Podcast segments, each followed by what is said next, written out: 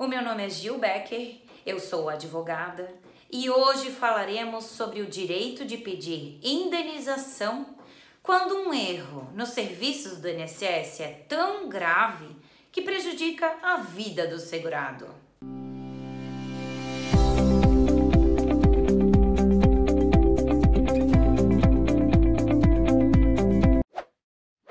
Perder dinheiro deixa qualquer pessoa bastante incomodada.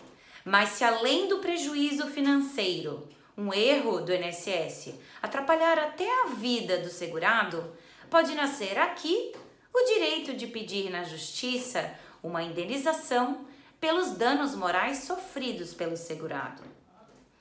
E são alguns exemplos de situações que podem causar dano à vida do segurado, as que falaremos agora.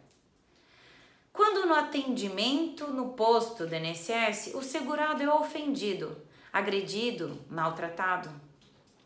Ou quando documentos que o segurado levou né, no INSS para analisar e receber o benefício foram perdidos pelo INSS.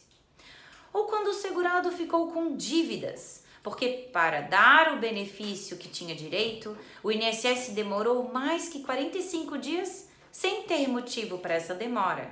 Ou pior, quando o INSS não deu resposta nenhuma o pedido do segurado, esqueceu e falhou mesmo.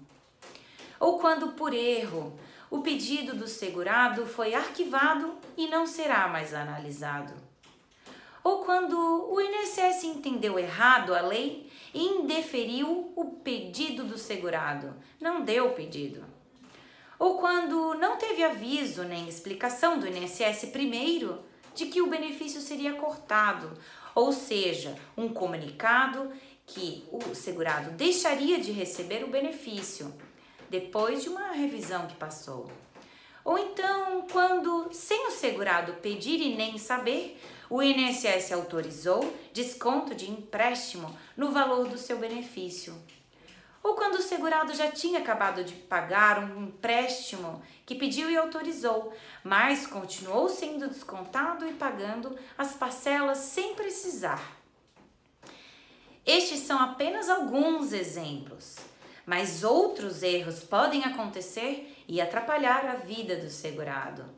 Como falado antes, o pedido de indenização pelos danos morais sofridos pelo segurado precisa ser feito na justiça.